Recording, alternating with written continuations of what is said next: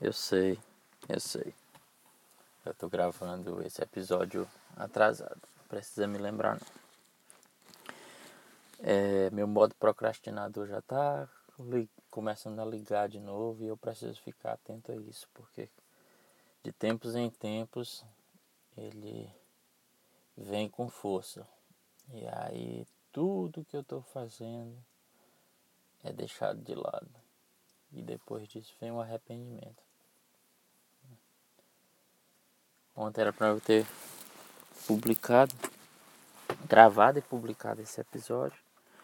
E eu procrastinei até não fazê-lo. Então, estou tendo que correr atrás do prejuízo agora. Ontem era um episódio. Ontem, que é hoje na verdade, segunda-feira, 14 de 3 de 2016. Um episódio de indicação de livros. Né? E eu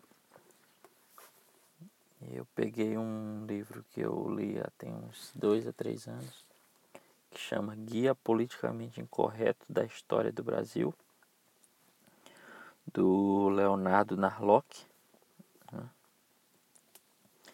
onde ele faz uma, uma pesquisa é, apurada, segundo ele, segundo ele também pode ser verificada através das fontes que ele apresenta, da bibliografia que ele apresenta, né? que se baseia é, mais em registros de cartório, registros da imprensa, do que em literatura e bibliografia dedicada. Né?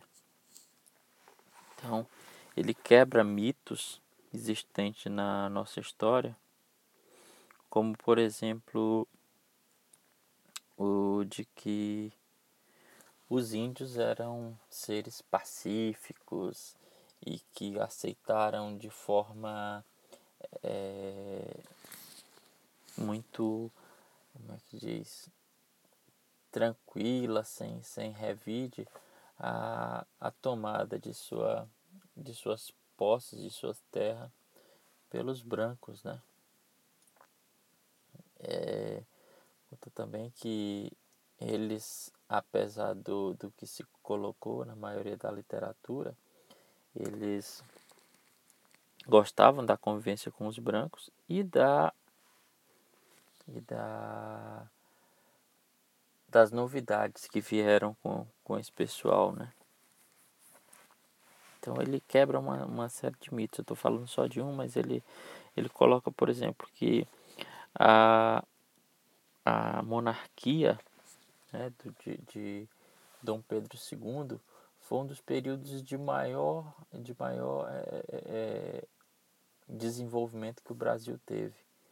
E que provavelmente a proclamação da República foi um fato é, que trouxe bastante retrocesso para o, o país, dado o desenvolvimento que nós estávamos é, nós estávamos passando naquela época, né? Em todas as, as áreas, ou em, pelo menos em boa parte das áreas. Ele fala também sobre Lampião, né? como Lampião era um cara é, muito mais vil e, e, e, egoísta do que a literatura o coloca, né? como uma espécie de herói no Nordeste. Ele, é, ele, tá, ele era muito mais para um, um mafioso, um gangster, do que um, um herói daquela região. Fala também sobre. Deixa eu ver outra coisa que eu achei bem interessante. Bom, Zumbi dos Palmares né, era é, possuía escravos né, e, e que desmistifica um pouco a questão da de como lida, se dá, é, a mão de obra era tratada naquela época, né? Então, para você ter mão de obra ao seu, ao seu dispor, você tinha que fazer uso de escravos. Né? E, inclusive, o próprio Zumbi dos Palmares possuía escravos. É, fa falar algumas coisas também sobre é, Santos Dumont, né? sobre Machado de Assis, como ele era um, um, um trabalhador da censura na época dele, né? um funcionário público que trabalhava para a censura do Bra no Brasil.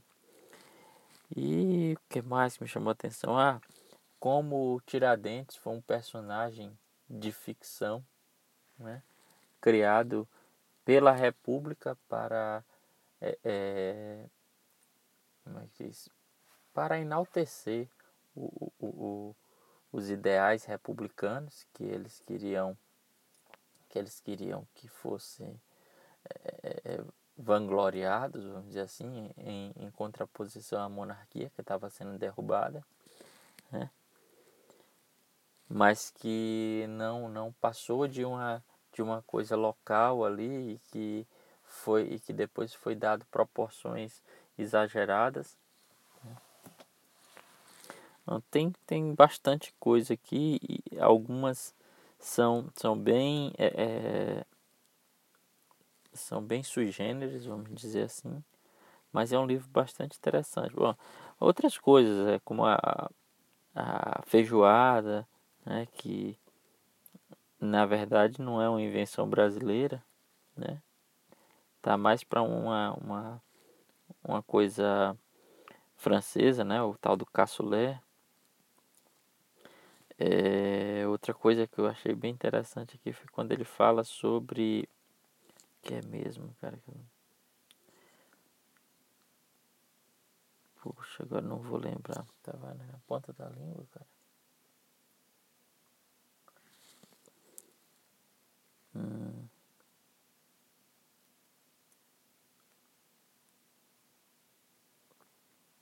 Não, não, não tô lembrando agora. Ah, a Guerra do Paraguai. Esse para mim é um dos capítulos mais legais que tem. Né? Como ele, ele coloca através de, de novas fontes de, de pesquisa que a Guerra do Paraguai, ao contrário do que se costuma colocar, não foi uma, um genocídio, né? mas foi uma, uma, como é que diz? uma guerra travada contra um louco, né? e que ainda assim o Paraguai é, é era um, um país bastante desenvolvido tecnologicamente ou é, era um, pelo contrário, era um país extremamente é, agrário, né? pouco desenvolvido, ao contrário do que se coloca, que era um país extremamente desenvolvido tecnologicamente, é, e que a Guerra do Paraguai, o Brasil cometeu um genocídio né? e atrasou aquele país em séculos né? Então, todas essas questões são colocadas nesse livro de um jeito bastante, é, é, vamos dizer, diferente e que leva você, no mínimo, a questionar essas fontes que ele que ele propõe, né? E isso já é um, um independente de se, de se é verdade ou não o que ele coloca nesse, né, nessa publicação, acho que o mais importante é você ter, ter acesso a essas fontes, ele, ele, ele estabelece né, na bibliografia todas, as, todas elas, para que você mesmo tenha a, a, a preocupação de, de ir consultá-las. Né? No capítulo sobre guerra do Paraguai, ele coloca uma série de fontes, de, de, de, de livros bastante interessantes. Eu já tive a oportunidade de ler um deles, né? que te dão uma visão bastante minuciosa sobre os acontecimentos daquele conflito, né? Que é um, uma forma bem bacana de conhecer a história do nosso país, ainda que por um ponto de vista diferente do que a gente está acostumado. Né? Então fica aí a minha dica de leitura para essa segunda-feira. É o livro do Leonardo Narlock, Leandro Narlock, né? O Guia Politicamente Incorreto da História do Brasil. Ele já publicou outros também, se não me falha a memória, Guia Politicamente Incorreto da História da América Latina, junto com, com um, outro, um outro colega. E recentemente ele lançou o Guia Politicamente Incorreto da História do Mundo. Né? Eu ainda não li, mas estou por, por, por comprar. E nessa mesma pecha aí tem, um, tem o Guia Politicamente Incorreto da Filosofia e o Guia Politicamente Incorreto da História Econômica do Brasil, que também, se não me falha a memória, é do Leonardo Narlock, junto com esse outro colega dele, né, que ainda estou por, por comprar e ler, mas que, que parece trazer também essa visão é, subversiva dos, do, dos fatos ou dos, fa dos fatos entre aspas, né? Então, uma boa semana, uma boa segunda, que já é terça, e até amanhã, que é hoje. Um abraço.